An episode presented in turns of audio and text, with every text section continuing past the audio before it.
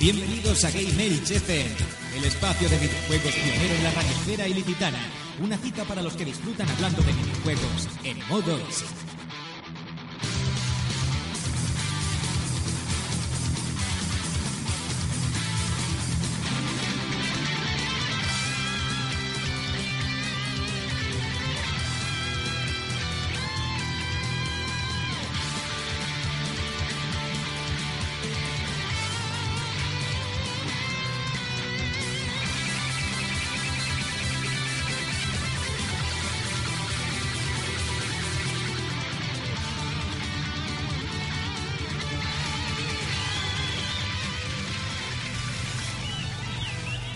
Hola, muy buenas tardes a todos. Estamos en otra edición de, de Game Elch FM en el radio en el radio Jove Elch en el 107.5. Ese programa que todavía no es tan famoso como Lori Money, pero pero todo se andará.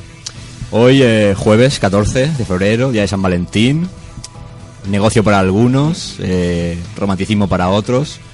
Yo hoy tengo aquí a, a mi particular Valentín Gamer de hoy, que es el, el señor Juan Vela, al que lo saludo, lo saludo fervientemente esta tarde. Muy buenas, ¿cómo estamos? ¿Qué tal, Juan? Pues nada, a ver, a ver, la charla coloquio de hoy cómo se nos da, ¿no? Yo creo que el temita es interesante, ¿no? Sí, hoy, hoy tenemos ahí un poquito de, de Remember, pero a la vez viene por, por crítica, por crítica a, a lo actual, ¿no? Por, por Sí. esas adaptaciones tan malas. Pero vamos a dar un airecillo retro, ¿no? Un enfoquecillo Sí, yo retro que que siempre, sí. siempre viene bien. Ya en anteriores programas nos hemos centrado igual más en la actualidad, en otras cosas que también están muy bien, pero como nos- sabemos que nos tira en el mundillo retro, pues vamos a darle un enfoque Sí, no, que yo que va a estar curiosillo, va a estar bien, ¿no? Sí, eh, como siempre tendremos hoy nuestra sección de, de Estamos jugando, pero todo eso lo vamos a ir desgranando ahora en el menú inicial. Y lo de siempre, ya sabéis que podéis contactar con nosotros en, eh, a través de Twitter, Facebook, iBooks, con Asociación de Videojuegos Gamelch FM, bueno, Gamelch en, en pocas palabras. Eh, también estamos en iTunes, en Oyesto. Y por Twitter, si queréis decirnos algo, ya sabéis que mi Twitter en este caso es Kekarch. Y El mío es arroba beletonazo. que si no me equivoco también tenemos lo mismo en, en el network de PlayStation. El mío es beletón. De verdad, Beletón. En el, en el, este, en el caso de Network. Si Mm. nos quiere alguien agregar, estaremos encantados de, de echar unas partidillas con ellos. Sí, to- sobre todo en el mundo FIFA, claramente. Por supuestísimo, eso, eso vamos, por descontado. Así que sin más dilación, eh, vamos a ponernos al, al día de los contenidos del programa de hoy.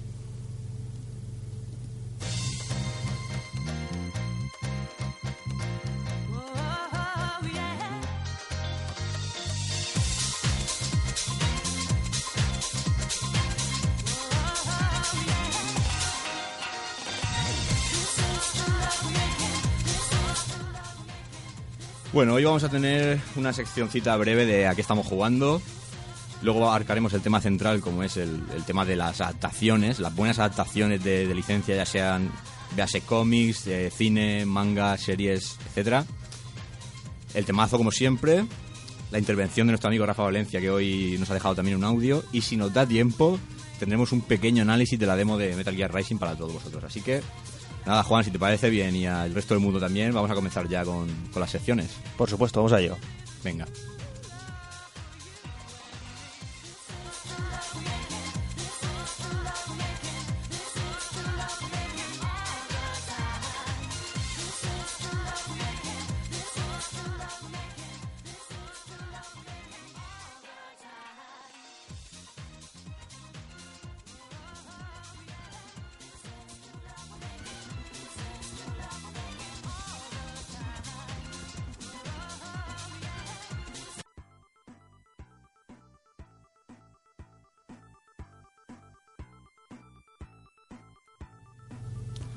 Bueno, Juan, vamos a comenzar un poquito hoy con la sección de a qué estamos jugando y quiero que me digas eso mismo, a qué, a qué juegas en estos días de, de San Valentín, por decirlo así. Pues yo estoy jugando, eh, llevo ya una semanita, semanita y media, a un juego que, como bien calificamos coloquialmente, es magrita de la buena.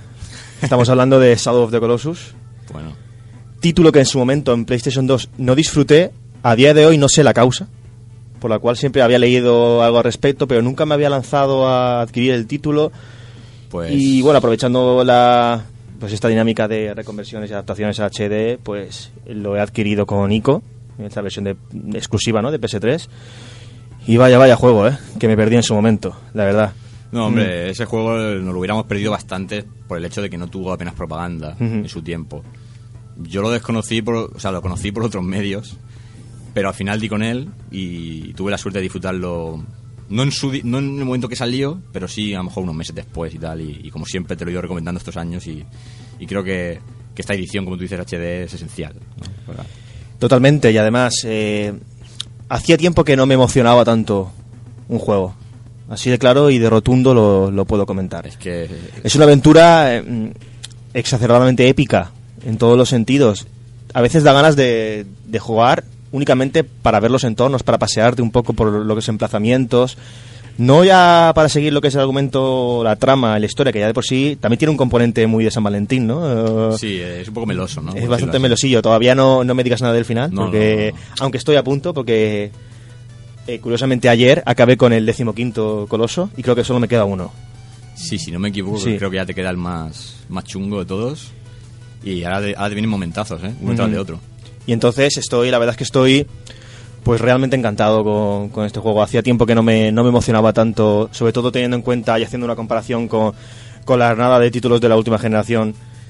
Como comentábamos en el anterior programa, con esos finales que pecan de, vamos, de, o mejor dicho, que su calidad no existe prácticamente. Eh, eh, pecan de una brevedad, la verdad, bastante inmensa, yo creo, sobre todo teniendo en cuenta la comparación con otros títulos de otra generación, una facilidad, bueno, no vamos a un poco, ya lo comentamos en el anterior programa, no vamos tampoco a ahondar en ello, pero bueno, la verdad es que creo que es un juegazo y creo que muy probablemente en un futuro eh, vuelva a jugarlo, en un futuro, como ha pasado con otros títulos como Final Fantasy 7 u 8, en mi caso, por ejemplo, y no sé, creo que cualquier gamer o cualquier persona aficionada al videojuego debe, debe por lo menos, si no lo ha probado a día de hoy, probarlo y si lo ha probado adquirir la versión HD que siempre la puede tener ahí y jugarlo en un futuro cuando quiera porque la verdad es que merece la pena. Ya te digo que al final mm. no te vas a quedar insatisfecho, eso ya te lo digo yo.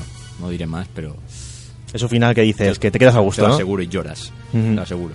Bueno, yo por mi parte eh, lo mío es un descontrol porque llevo empezado el Shell Shock de PlayStation 2, llevo empezado el ICO en la misma recopilación que comentaba Juan, de Ico Shadow of the Colossus.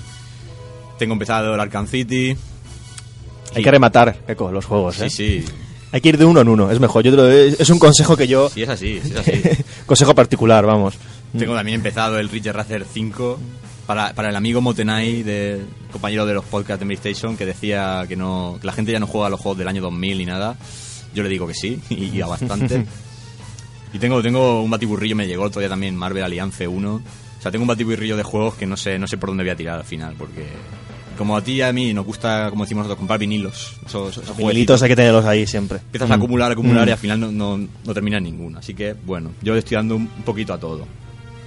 Nada, dicho esto, eh, os emplazamos, ya que hemos coincidido Juan y yo al tema de Shadow Colossus, os emplazamos una vez más a que, a que lo rejuguéis y al que no lo haya jugado que lo, lo descubra porque ya veis que es una, es una pasada. Y yo insto ahora mismo a Gamers FM a hacer un especial únicamente de, este juego. Un programa único y dedicado exclusivamente a, a Shadow of the Colossus para desgranarlo bien y un poco para narrar o exponer las, las vivencias de cada uno, las experiencias que realmente te llega a tocar el corazoncito, ¿no? Determinados momentos de, del juego, también una banda sonora que es realmente espectacular, es una obra de arte. Una, obra maestra. Entonces, eh, la verdad es que a mí es que a veces me ha llegado a recordar momentos épicos de Final Fantasy VII determinadas determinadas melodías y determinados incluso determinados emplazamientos eh, del juego. algún guiño seguro que tiene y aparte es un juego que es, es, de los que quedan en recuerdo, de lo que hoy en día ya prácticamente no hay.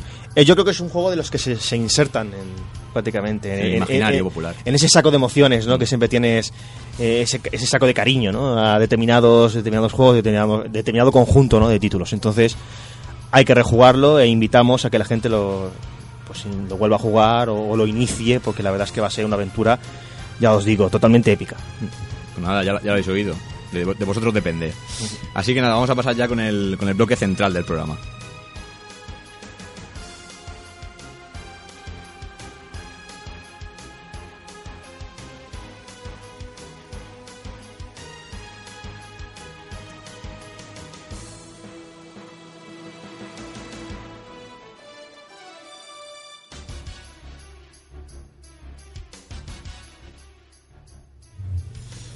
Bueno, pues como todos sabéis, eh, las adaptaciones hoy en día no, no gozan de, gran calidad ¿no? en, lo, de los videojuegos de hoy en día.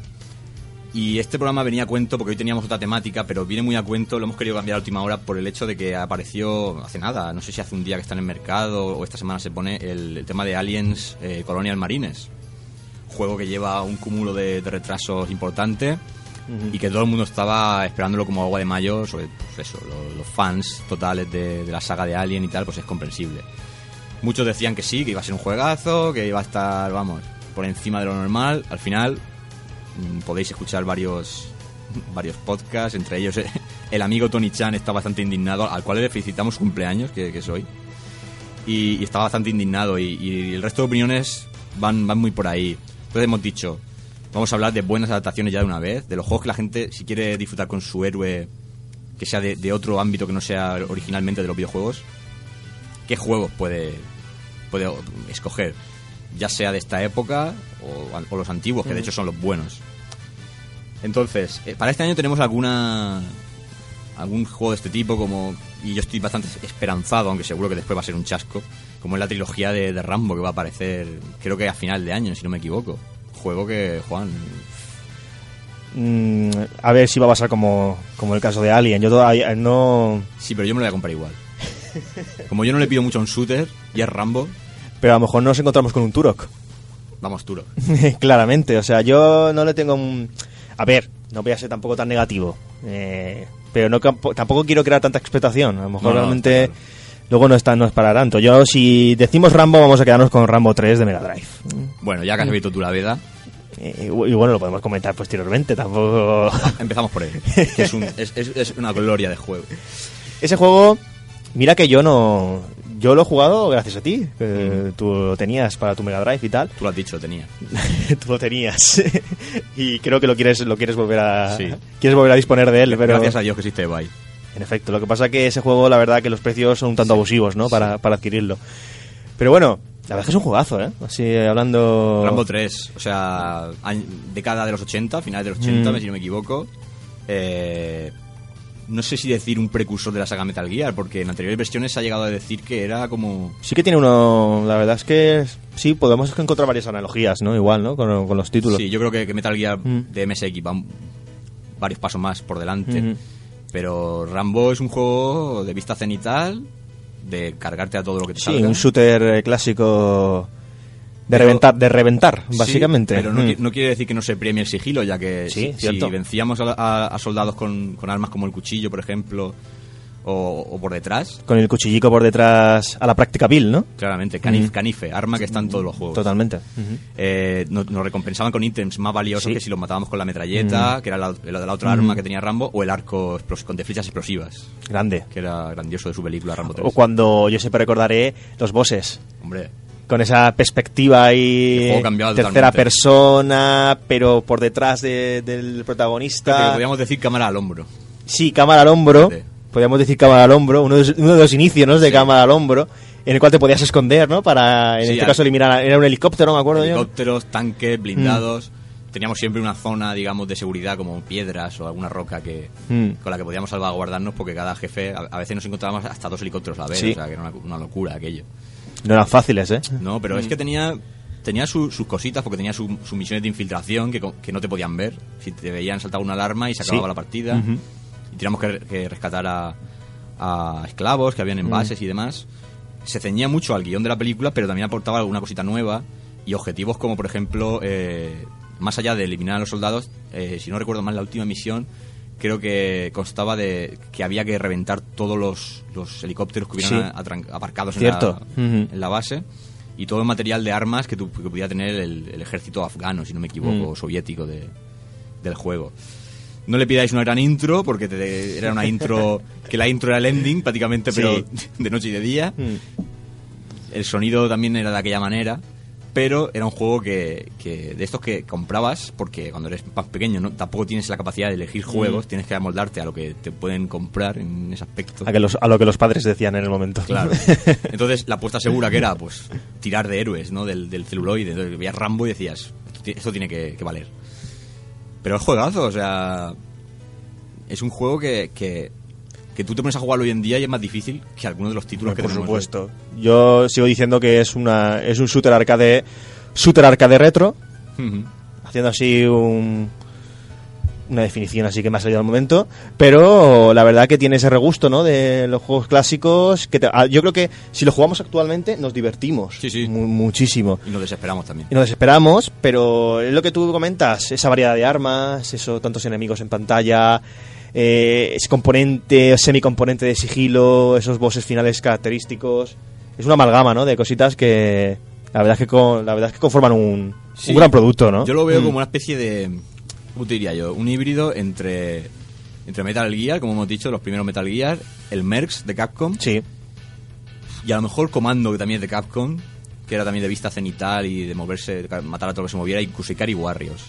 Mm. Pero tenía algo, Rambo tiene algo, Rambo 3 de Mega Drive, que, que se le hacía distinto a los demás. pero realmente en qué año surgió, ¿tú lo recuerdas? Creo que es de 1989. Creo, no me hagáis mucho caso. De todas maneras, si queréis, podéis meteros al blog Mm. eh, Vintage Player, Cierto. que hace unos meses yo publiqué un, un artículo sobre este juego y te- ahí tenéis todos los, los datos concretos. Yo es que pensaba que era posterior, es pos- pensaba que era posterior a... Es bastante posterior a la bastante película. posterior a... Lo claro. que pasa que, bueno, creo que todavía, como Mega Drive fue uno de los sistemas más jóvenes, creo que todavía, no sé si el juego se... O por lo menos la primera versión, creo que es de 1989. Pero vamos, si queréis más datos, como os he dicho, os dirigís al blog. Pero vamos, más o menos por ahí.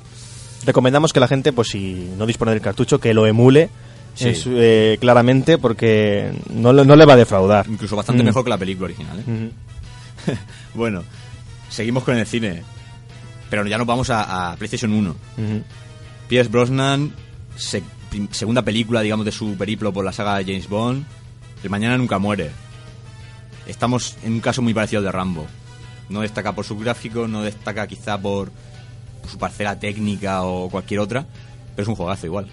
O sea, mm, veíamos una de las pocas veces que teníamos al actor eh, la cara retratada en PlayStation Sí. 1, porque antes hacer una cara él tenía lo suyo. Pero es que, vamos, juego de disparos, de infiltración, de conducción. Un híbrido un poquito de todo, ¿no? Incluso a Mm. veces tenía secuencias de primera persona, Sí. si no me equivoco. ¿Se puede pedir algo más en, en un título de, de James Bond? Sobre todo, eh, sobre todo esa, esa jornada de juegos que salieron relacionados con la, con la saga James Bond, muy, muy, muy buenos, ¿no? Porque fidedignos, ¿no? A la- Sí. lo que es el personaje, el carácter del personaje, la historia, eh, conformando también un híbrido entre varios géneros y sobre todo no pec- igual pecaban un poco de breves, no eran ex- excesivamente largos, Sí. pero divertidos. Realmente es lo importante. El, Mm. el Mañana Nunca Muere sí que tengo que decir que es un juego que, que es muy difícil. O sea, eh, llegando a, Mm. los últimos, a los últimos niveles se hacía realmente desesperante porque la inteligencia artificial tampoco es que fuera lo más revolucionario. Sí que es verdad que los enemigos cuando, cuando saben dónde estamos se van escondiendo y, y vamos controlando más o menos por dónde andan y ellos tampoco se exponen demasiado, pero hay veces que se tiran a por nosotros y, y- y en la mayoría de los casos son muy superiores a nosotros. Entonces, ya en los últimos niveles que tenemos que huir incluso en una cuenta atrás, se hace, se hace bastante cuesta arriba. El juego está amenizado también con, secuencias eh, de la película original, pero también secuencias hechas de- con el motor del juego emulando la película, que para mí tiene mucha más gracia, ¿no? Claro. Re- Reproducir es un videojuego. Pero es un, no sé, es un título que, que yo creo que en PlayStation hay que tenerlo, eh, obligado, por lo menos para, para mi gusto. Otro juego de James Bond, el más parecido a este será el Todo o Nada de, de PS2 y Sí. GameCube. Luego también tenemos el GoldenEye de Bueno, GoldenEye. el clásico eh, de primera persona, shooter de primera persona, ¿no? Yo creo que es el juego más recordado de, Mm. de una película que recuerda a la gente, pero curiosamente por el hecho de, del multiplayer que tenía. Claro. De hecho, hace poco ha sido reeditado en Sí, alta en, definición. en todas las consolas Mm. y además adaptándolo a que ahora el protagonista es el, el nuevo actor que Sí. emula o que interpreta a James Bond. Mm. Y, y es, es sin duda, yo creo que el juego más recordado de Nintendo 64 junto con, con Ocarina of Time y, y Super Mario 64. Ujú. Sí, sin A duda. mi, a mi parecer. Yo aprovechando un poco esta, esta dinámica de juego- de juegos que has comentado y situándonos también en la, en la primera consolita gris de, de Sony, eh, ¿recuerdas Misión Imposible? Juego que también inicialmente apareció en Nintendo 64 y se versionó para, para Play. Sí. Juegazo. Juegazo. Pero, pero, pero eso es lo más, más difícil del mundo. Juegazo totalmente claro, porque eh, además de ser lo más difícil o uno de los puntos más difíciles del momento o de la época, también hay que comentar eh, que era un juego que combinaba la infiltración, Sí, más pura, pura. pero pura, una, ambient- una ambientación eh, genial, eh, una banda sonora mm, también tremenda, y luego eh, cuestiones novedosas como por ejemplo podías disfrazarte de, de los soldados para infiltrarte, podías adoptar su cara, eh, como ponerte como una especie de máscara, ¿no? Para emular a un poco infiltrarte en lo que son en las bases. Eh, luego también era un juego que gráficamente no era gran cosa, pero que tampoco era muy fidedigno a la historia. Era como una especie de, gui- de guion alternativo. Sí, quería seguir un Mm. poco la primera película, pero, pero en ciertos momentos puntuales. Pero como comentabas antes, es un juego breve, pero extremadamente difícil, sobre todo el, el final, ¿no? la parte final. ¿no? De- tío, pero es un título que yo creo que actualmente queda en la memoria de, muchos de Sí, muchos jugones. Fue, ¿eh? fue recordado. Luego Mm. apareció para GameCube también y PlayStation 2. Y creo que en Xbox también apareció el, el Opera- Operation Surma, Mm. que fue un intento tímido de parecérsele. Y tiene cosas interesantes, pero no, no llegaba por lo menos al misticismo y al recuerdo de, de- de ese juego que tú comentas, de Play 1 y Nintendo 64 en este caso. Creo que sí, que un gran juego, pero muy, muy laborioso. Sí, demasiado, sí. En algunos casos. Más juegos. Eh, tenemos por aquí también en la memoria probablemente el mejor juego que se haya hecho jamás de, de la figura de la figura de Spider-Man. El, el genial Spider-Man Wow. de, de PlayStation 1. Muy grande, muy grande ese título. Probablemente el el, mejor. el Arkham Asylum de, Mm. Sí, de. Spider-Man. No tenemos por qué estar en la ciudad. Es una historia creada por Marvel en la que se juntan todos los superhéroes, o sea, todos los villanos del, del trepamuros, en la que emiten un gas por toda la ciudad. Excusa también de paso para que solo veamos los techos de, de la ciudad y, y balancearnos por allí y no tener que fabricar una ciudad, pero bueno. Pero un guion muy bueno, con multitud de objetivos distintos en cada pantalla. Misiones secundarias abundantes. Sí, curiosidades como encontrar cómics. Mm. Cómics, es verdad. Retos como intentar eh, eliminar a todos los enemigos sin que nos vean. Porque cuando nos vean eh, pueden eliminar a los, a los rehenes que tienen. Lanzar la bomba de una bomba de relojería que han plantado en un banco, lanzarla antes de que estalle por, por los aires. En fin, la- una huida al final que es espectacular. que para el que no haya jugado no, no, no la voy a destripar. Luego los jefes característicos del cómic también muy bien retratados, ¿no? Enfrentamientos como el de Misterio son espectaculares. Probablemente Misterio sea el personaje de, ma- de mayor tamaño que se ha visto en, en, Sí. en PSX junto con el Metal Gear, de, el robot Metal Gear. Porque es, es enorme cuando se convierte en, digamos, Super Misterio, ¿no? Este juego, ya te digo, eh, luego aparece una segunda parte que no es tan brillante, tiene a mí sus puntos, pero no es tan brillante. Pero es que este juego para mí lo juego ahora mismo y salvo por el control del balanceo, mm, para mí es bastante mejor que todo lo que hay ahora mismo de, de Spider-Man, sobre todo en la época actual, porque en, en Play 2 disfrutamos del gran Spider-Man 2, Sí. Que era prácticamente un sandbox, pero era el simulador perfecto de ser un superhéroe. Pues teníamos que rescatar gente que podía caer de un edificio, eh, llevar al hospital a X personas, parar un taxi que va descontrolado, que no, que no tiene frenos, en fin. Mm, Una joyita que basada en la segunda película de Spider-Man, pero que aparte crea su propio cosmos dentro, de, dentro del juego. Me parece Ul- Ultimate de Spider-Man también es un gran juego, quizá menos brillante que Spider-Man 2, pero también muy, muy buen juego.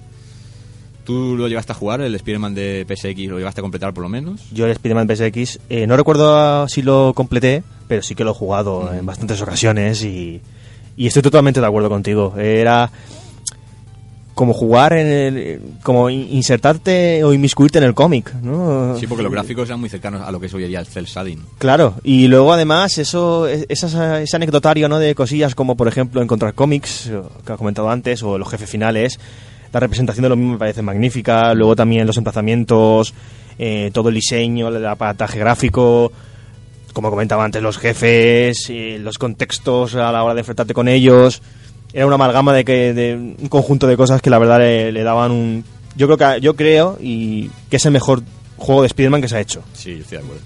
creo, porque está muy bien también que comentabas el Spider-Man 2 de, de PS2. De hecho, se considera junto con este los dos mejores que hay.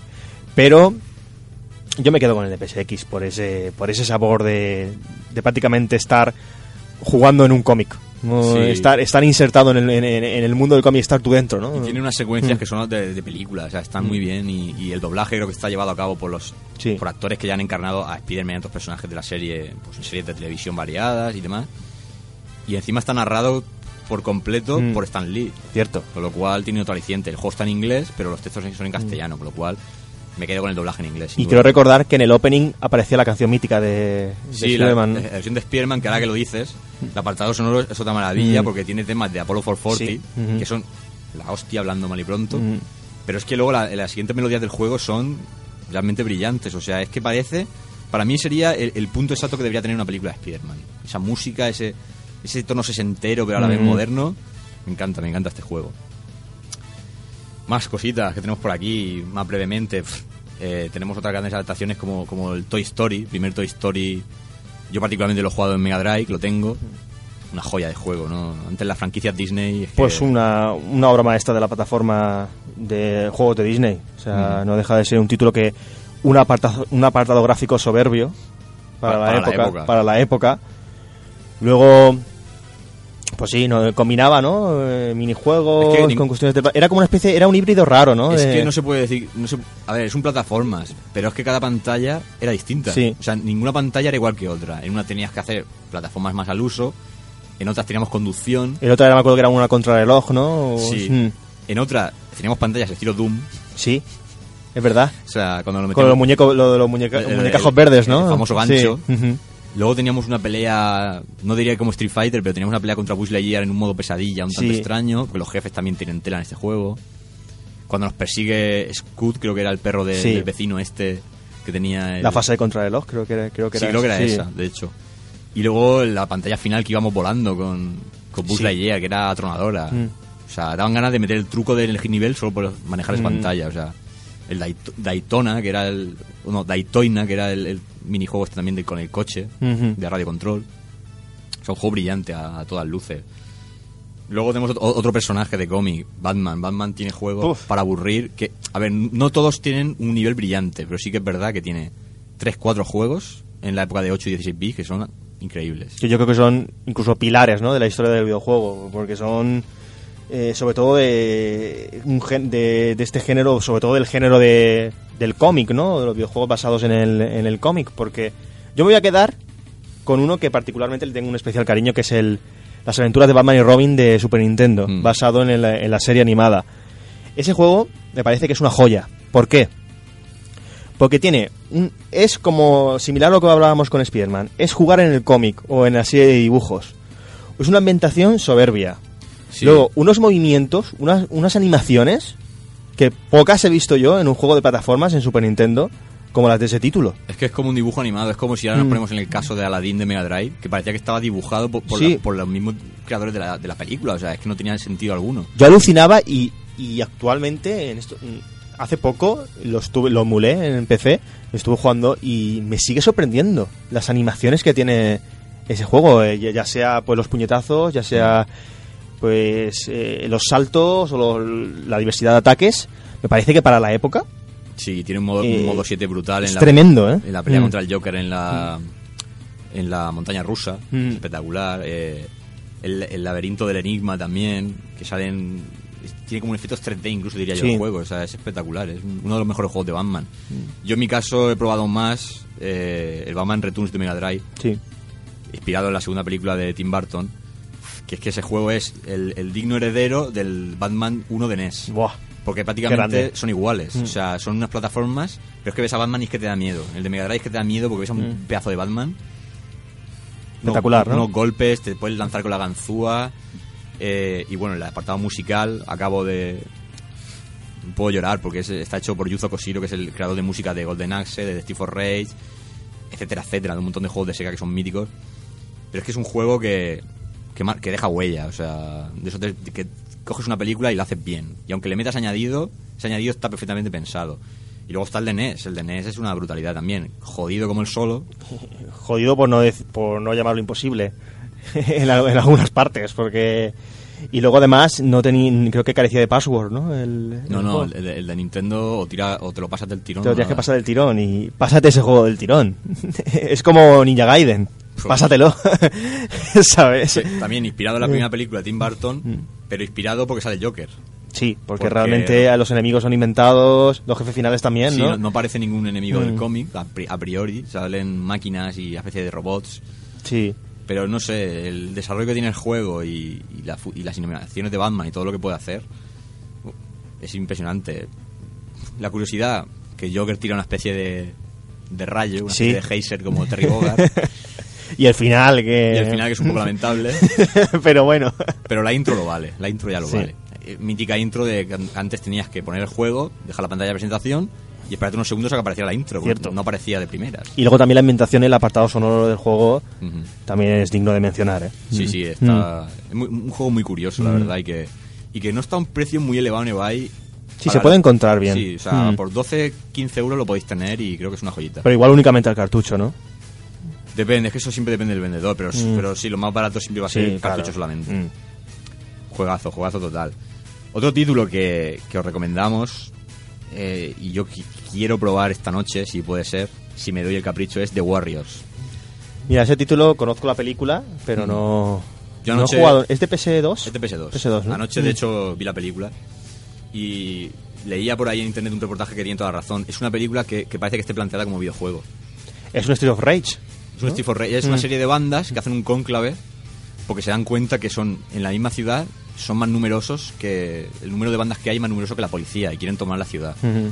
Pero entonces el cabecilla de, de- de ese evento es asesinado y culpan a, la- a una banda llamada The Warriors que no tienen culpa de nada, culpan del asesinato del, de dicho de Cyrus, ¿no? que es el jefe de todo. Entonces pues tienen que hacer una huida hacia su, a su pueblo o ciudad, como quieran decirlo, que es Coney Island y, y van todas las bandas a por ellos porque vamos todos estaban ah, de acuerdo con el tal Cyrus. Entonces claro eh, Rockstar lo, lo realizó para PlayStation 2 bastantes años más tarde que la película porque la película es de 1979 Mm. pero es el sucesor más digno que existe incluso a día de hoy de lo que fueron Final Fight Doble Dragón etcétera. Porque vamos a ver emplazamientos que estamos cansados ya de verlos en, en este tipo de juegos en los Yo contra el barrio. Y creo que, vamos, todas las notas que tiene son muy buenas. Y yo por lo poquito que he visto del juego, me ha parecido muy, muy singular porque es un Final Fight, pero con toques de GTA y con, con toquecitos de, de otro tipo de juego, de aventura y demás, que creo que, que, que está bastante bien. Con lo cual, os instamos a, que probéis este juego, que es el, el más moderno, digamos, que os vamos a comentar. Y ahora, Juan, si te parece bien, vamos a descansar un poquito la voz, Muy vamos a escuchar el temazo de hoy. Que hoy nos viene de- del caso contrario, ¿no? Viene de, de la adaptación de la película de Mortal Kombat Aniquilación, película lamentable a todas luces, Dantesca de todo punto. pero que, que no se sabemos por qué goza de una buena banda sonora. Y os vamos a poner un tema llamado eh, Anomaly, que no lo escuchamos en la película, pero sí en eh, la banda sonora original, así que os dejamos con ello.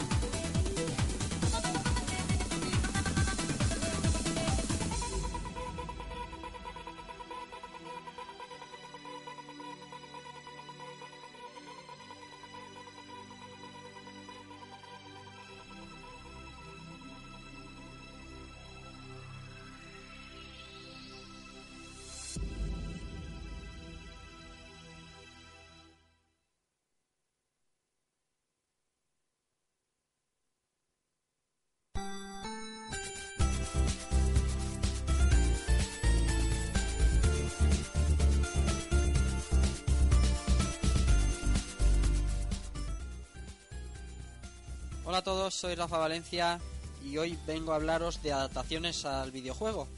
Eh, como ya sabéis, últimamente he estado mucho tiempo rejugando, guiño guiño. Y recordando adaptaciones al videojuego, recuerdo algunas lamentables, otras bastante más potables y algunas que no deberíamos olvidar ningún gamer. Como lamentable recuerdo una conversión de Robocop a Mega Drive, era Robocop 3, que si no me equivoco lo desarrolló eh, Acclaim para Mega Drive y Ocean para Super Nintendo. Era lamentable, era una era algo bochornoso.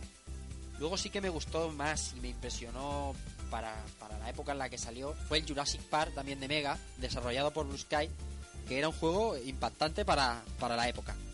Y como sublimes, la época dorada de los juegos de Disney estaban los dos de Aladdin, el de Super que desarrolló Capcom con un casi desconocido Shinji Mikami a la cabeza, el que luego creó Resident Evil y Devil May Cry, Eh, un juego un juego genial y el de Mega Drive que desarrolló Virgin con David Perry a la cabeza que luego hizo pues, Sword Gym, MDK y tal eran dos juegacos eran muy distintos pero eran los dos sublimes. Y como colofón recuerdo será será muy subjetivo pero tengo muy buen recuerdo de del Rey León de Mega Drive. Era era algo brutal para, para la época. Era hombre no diré cómo estar en la película pero sí llevaba muy bien la película a un juego de plataformas en sprites. No sé era muy, muy bonito de ver. Para un niño era era brutal aquella fase de la estampida bueno bueno una auténtica maravilla bueno, eh, espero que la próxima semana tenga mejor voz porque vaya, vaya catarro llevo. Y nada, eh, la semana que viene nos contamos más cosas. Un saludo de Rafa Valencia para todos los amigos de Game Elch y chao.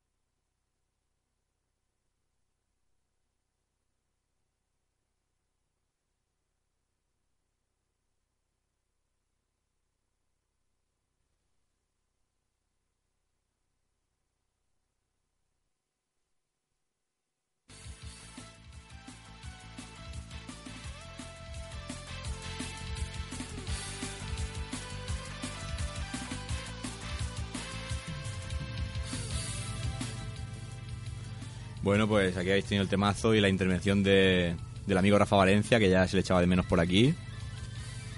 Mucha razón tienen en ese recuerdo hacia los, los juegos de Disney, que tuvieron una época que fue realmente buena. Gloriosa. Hoy en- podemos destacar quizá el Epic Mickey 1, pero Sí. poco más. O sea, sus, las adaptaciones de hoy en día son bastante de perogrulle, por decirlo así, son un poco, un poco lamentables, ¿no? Pero vamos, la tónica general. Y vamos a seguir, Juan, vamos a seguir un poquito con, con, esta- con estos juegos de- basados en licencias de cualquier ámbito que, que valen realmente la pena. Ni que decir tiene que ahora mismo el rey es Batman con, con las entregas de Arkham Vamos, indiscutible. que vamos, ya se está diciendo que este año va a aparecer la tercera entrega. Aunque parece ser que no va a ser eh, creada por, no sé, es Rocksteady, ¿no? La- Sí, efe- Mm. efectivamente, cosa que puede echar a, Mm. A temblar a más de uno, ¿eh? porque con el buen trabajo que habían hecho, veremos a ver si ahora en el colofón de esta generación van a, a cagarla con... También están comentando que puede ser que no aparezca para, para Play 3, sino para Play 4, bueno, y las nuevas generaciones, Xbox y demás. Para no mí, sabe. para mí sería un error que no apareciera, porque ya cierras el círculo como están haciendo otras sagas como God of War y demás, o Gears of War en otras consolas, cierra el círculo ya y en la siguiente generación ya te metes un, nuevo pelotazo ya que no tenga nada que ver, por ejemplo, con la historia esta de Arkham, ya metes otra cosa. Pero bueno, como nosotros lo mandamos, nosotros lo dejamos ahí. Y bueno, seguimos, Juan, tú me, me comentabas aquí en el descansito que querías comentar... Sí, más cositas, más relacionadas con el mundo del cine, ¿no? Y el mundo de la televisión, como puede ser, por ejemplo, los juegos eh, basados en la licencia de Jurassic Park, Sí. Han habido unos cuantos, ¿no? Yo me quedo particularmente con la primera entrega de Super Nintendo. Que como me has comentado tú antes también, sí, que también surgió para NES y para Game Boy. Que claro, es lo que decía la- el amigo Mm. Rafa Valencia también. Hay, hay un, un- un juego de Mega Drive que es el, el plataformero, Sí. este famoso que las, las animaciones de protagonista eran muy buenas Mm. a los Prince of Persia, que nos aparecía el tiranosaurio por, por ciertos momentos y tal la cabeza, pero yo sé que Super Nintendo hay uno de vista cenital. Sí, ese es precisamente el que, que quería Ujú. comentar yo. Yo ese juego, me acuerdo que en su momento lo alquilaba mucho. Videoclub Oscar, clarísimo. Pero vamos, Haciendo un poquito de spam yo para no, iba- no quería decirlo, pero, pero ya se ha dicho. Que- ¿Por qué no querías decirlo? no, no, me estaba mordiendo la lengua, pero ya que lo dices tú, yo no te voy a decir que no. El Videoclub Oscar, para la gente que viva por nuestra zona, seguro que va Un a reconocerlo. Un símbolo, un icono de, de Elche. sí, así de claro. bueno, pues se puede decir, ¿no? No hay ningún Si problema. nos está ¿no? Yo agradezco por el día de San Valentín un regalito así de un jueguecito retro que, que yo sé que tiene por ahí. En De hecho, creo que están en liquidación ahora con PS2. Creo, creo. Sí, no bueno. sé si siguen todavía. Esta ¿eh? Tarde mejor- Igual hay vinilos. ¿eh? Sesión de vinilos, amigo. No sé qué si tú prohíbes que podamos, no podemos meter spam. de- No, no, yo encantado. encantado. Pero bueno, eh, un poco a colación de lo que de, de lo del videoclub, Oscar. Es que de ahí hemos alquilado tantas y Es tantas que- joyas. Es que es un. De ahí se ha, se ha cimentado gran parte de nuestro conocimiento videojueguil, ¿eh? Sí, sí.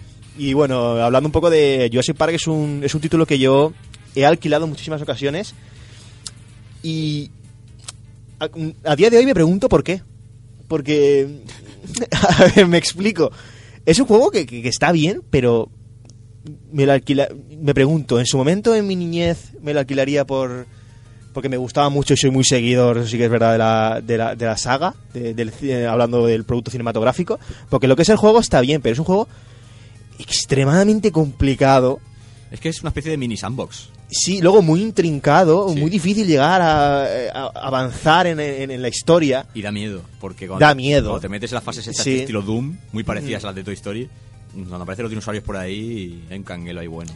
Y la verdad es que ahora ya con ya que todos hemos alcanzado un grado de, de plenitud mental, ¿no? Pues eh, que a ver, de pequeño también la teníamos, pero evidentemente eh, Sí, se entiende, ¿no? Que avanzamos todos, ¿no?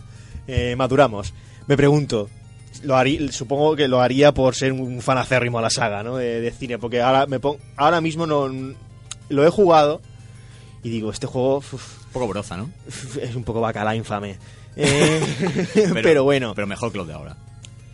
Muchísimo mejor. Yo pongo. Siempre ponemos la comparación de Turok. Yo comparo Turok y esto. Y digo, viva Jurassic Park 1.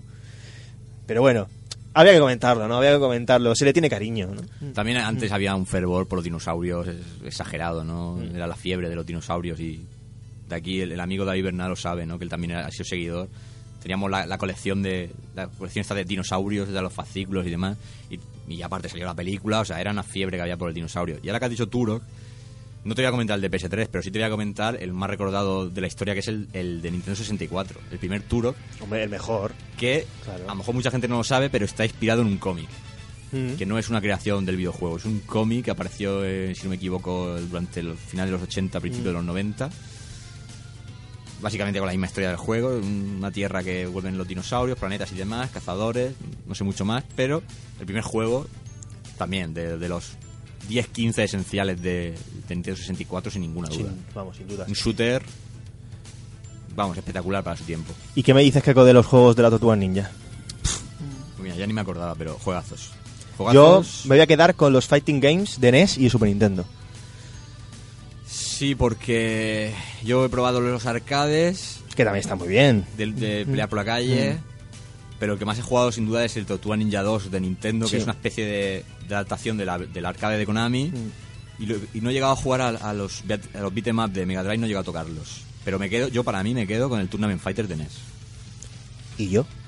De que es- hecho, es, es- es lucha uno contra uno en Street Fighter. de hecho, es uno de los pocos juegos eh, de ese estilo, ¿no? Para, para, NES. tortugas, sí. Bueno, y para NES. Para NES en Para general, NES. porque yo diría que el único, ¿no? Prácticamente, Bueno, si no, no- dejamos... no te olvides de la versión falsa de Street Fighter. Hombre, los juegos denominados...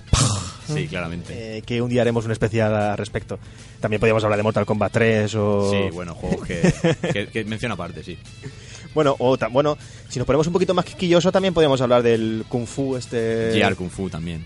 Pero bueno, Pero como hoy nos ceñimos a licencias, sí, la Tortuga Ninja es... vamos, me refería para eh, en, la- en esta afirmación que hemos dicho del único juego, el único juego de lucha Sí. propiamente dicho en NES.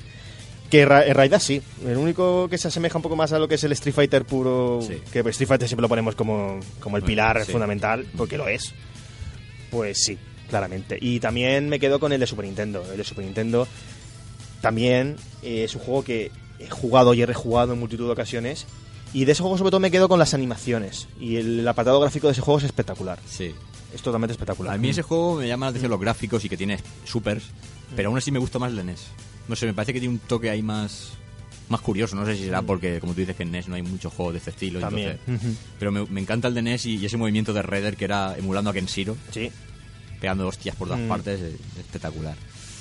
Luego, más, franquicias. Eh, teníamos por ahí el beat'em up de los Power Rangers de Mega Ah, Drive. grande. Hay- había algunos juegos de, de estilo Street Fighter, pero me quedo con el beat'em up de, de la Power Rangers de Movie para Mega Drive. Una joyita, ¿eh? Te lo puedes pasar 20 veces, que, que te da igual. Excesivamente corto, pero es, es impresionante. Y ¿qué más podemos...? Es que la- en la época de los 16 bits habían adaptaciones de, de todo tipo, o sea... Podemos igual ya alejarnos un poquito del mundo cinematográfico y centrarnos, por ejemplo, en el manga o en el cómic. Bueno, el cómic, mira, ahora que me lo has dicho, que, que no, se me ha ido de la cabeza. Eh, Marvel Superhéroes y X-Men de los Deatron. No voy a decir los crossovers con Capcom, Ujú. digo los juegos básicamente de licencia. Marvel Superhéroes, eh, el arcade de Capcom de peleas. Yo el día que vi a Spider-Man reventando a Juggernaut y, y a, y, a, y a Iron Man con el pedazo de cañón, casi se me cae el cielo al suelo. Y cuando ya lo- los cruzamos con Street Fighter, ¿qué? Bueno, pues ahí ya es, es el, el síncope ya total. La verdad es que creo que son de los mejores títulos de, de lucha que, que pueden existir y sobre todo los más divertidos, ¿no? De los que a día de hoy recordamos con, con especial cariño por, por gastarnos nuestros buenos duros, ¿no? En, la- Sí. en las recreativas. Eso me- como primer argumento esencial y como segundo argumento por, por esas bestialidades de ataques, eh, esos ultra combos, esos supers, esos kames, y volvemos a utilizar el término kame eh, claramente, que ocupaban prácticamente un 50% de la pantalla y Sí, porque- es- ese sabor por y ese gusto por, por la diversión, eh, la diversión pura y dura, claramente. Cuando veíamos a Mm. Cíclope hacer su Optic Blast, que ocupaba toda la pantalla, Y cuando meros ataques que no eran supers ya eran rayikikos que ocupaban una Sí. gran parte Era- de... era- eran lo que podía ser un Sinku Hadouken de Ryu, Totalmente. especial, y era un ataque normal. El término rayikikos también es un Se- término... se, se instaura. Cualquier, que tip- se instaura, cualquier eh. tipo de onda energética emitida por un personaje, que no sea de una dimensión muy grande, Raikikos. Con ese sufijo diminutivo que le metemos ahí, que le, do- le dota de especial cariño ¿no? al, Sí, al tiene, Mm. Tiene un toquecito nuestro particular.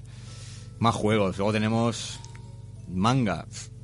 Yo por mi, por mi parte voy a optar por el Dragon Ball Z el Apple Do Destin de Mega Drive. Juego que yo creo que el más explotado de, de mi, de mi- de mi Mega Drive, porque vamos, con lo que me costó conseguirlo. Y, y bueno, el juego que, que todo fan está esperando, porque Mega Drive las licencias de manga no son muy amplias, pero, pero Dragon Ball clamaba al cielo que no la tuviera. Y apareció, y apareció con, con Krilin. Hombre, Que vamos, que era algo de- inédito porque... era el sello distintivo de... Claro, porque teníamos los butones de Super Nintendo, que son juegos que son brutales, pero no entendíamos por qué Krilin no aparecía. Vale que en poderes ya no se podía asimilar a Goku ni, a, ni al Pero resto, era- pero era Krilin. Era una cosa que decías, ¿cómo es posible que Krilin, que es uno de los personajes fundamentales de, de Bola de Drag, no, no aparezca? Ujú. Realmente, el caso de, de la entrega de, de Dragon Ball para Mega Drive se podría considerar como una especie de refrito, pero sin connotación negativa, de, de No, los es- tres títulos de Super Nintendo con Krilin. Sí, Yo creo que es la caracterización perfecta. El diseño Mm. de gráficos es igual que el Butoden 2 de Super Nintendo, porque los muñecos son iguales, salvo los personajes que no se incluían en, en Super Nintendo, como podía ser Guineu, Rikum, propio Killin. Bueno, había alguno como la Cyborg que sí que aparecía en una de las entregas, pero pero estaba to- totalmente rediseñado, ¿no? Para, para Mega Drive. ¿Qué vamos a decir? Para mí, un- una joya. Y sé que si Rafa Valencia me está oyendo, él piensa lo mismo porque también le ha dado mucho a este juego. Pero luego tenemos la, la gran, para mí, la gran base de estos juegos que es el Super Butoden 2 de Super Nintendo. Que es el juego, es el juego de Goku, yo creo. Tú has dicho, es el título estrella. Y Yo también me voy a quedar con la primera entrega de los Butoden, ¿eh? Si no, Mm. es juegazo. Menos la tercera, yo diría que Bastante es la más dantesca. Mm. Mm. La primera es un poco la que sentó las bases, ¿no? De, De pantalla partida. de pantalla partida, claramente, y de los, de los ataques característicos de cada personaje a nivel espectacular y esa interacción que podías hacer, ¿no? Sí. Pararlo, desaparecer, algo muy prototípico, ¿no? De, de la saga. Y también me voy a quedar con el, con el caso de Hyperdimension. Eh, no sé si lo recuerdas, ¿no? El título de... Sí, la, la cuarta entrega. La cuarta entrega, esa que se diferenciaba un poco de los anteriores, ¿no? Porque ya no, no aparecía la pantalla partida, era un rediseño de los personajes, habían cuestiones novedosas como por ejemplo podías cargar los kames, eh, no sé, habían personajes como te podías elegir a Vegeta claramente con la M, De malo. eh, a Got- Gotrunks, ¿no? En este, Sí. o Gotenks, como queráis llamarlo. Abu pequeño. Abu también. pequeño, eran personajes que no se habían, que en el momento eran totalmente inéditos, ¿no? En, lo- en los juegos de, de bola de drag. Así que también era, yo creo que es un título que igual es un gran tapado, no, no se le considera, También pero costó su distribución que llegara aquí a Mm. España. Y, y ya también venía PlayStation y demás, y ya la gente... Pero sí, es un juegazo. Me recuerda también mucho a la recreativa de Bola de Dragón del Super Saiyan Battle o algo así, Mm. que también en plan así Street Fighter. Pero sí, son juegazos que, que siempre hay que probar. Y un juego que yo le tengo especialmente cariño, volviendo al cine, es el Jungle Cristal Trilogía, oh, muy grande. de PlayStation y Saturn. Eso que Tres juegos en uno. tres juegos en uno iba a comentar. Teníamos la primera aventura que era en el edificio, que era en tercera persona, reventar todo lo que te saliera por en medio y al final de cada nivel tenías que encontrar una bomba y desactivarla. Y así, pues no sé si eran 50 y pico niveles. O sea, que no te vas a aburrir. Y juego, juego complicado, ¿eh? Complicado. Sí, sí, complicadete. Las batallas que se podían formar en los aseos de cada planta eran brutales. Teníamos el segundo juego, era el de la, la saga del aeropuerto, que era un, un- como un House of the Dead, o sea, es decir, un juego de tiros en, Sí. sobre raíles, también muy bueno. Que creo que podías utilizar la pistola de Namco, ¿no? De Time Crisis. Sí, sí, podía, podía, Mm. valía perfectamente. Aunque el juego es anterior, pero valía perfectamente. Y el tercer juego que era el más chungo, que era el de conducción. Que teníamos que controlar las bombas distribuidas por la ciudad, basadas en la tercera película. Pero que ese juego, el que se le haya pasado, es un dios, porque vamos, yo no, no he pasado más allá de la primera pantalla y no, y no creo que me lo pase.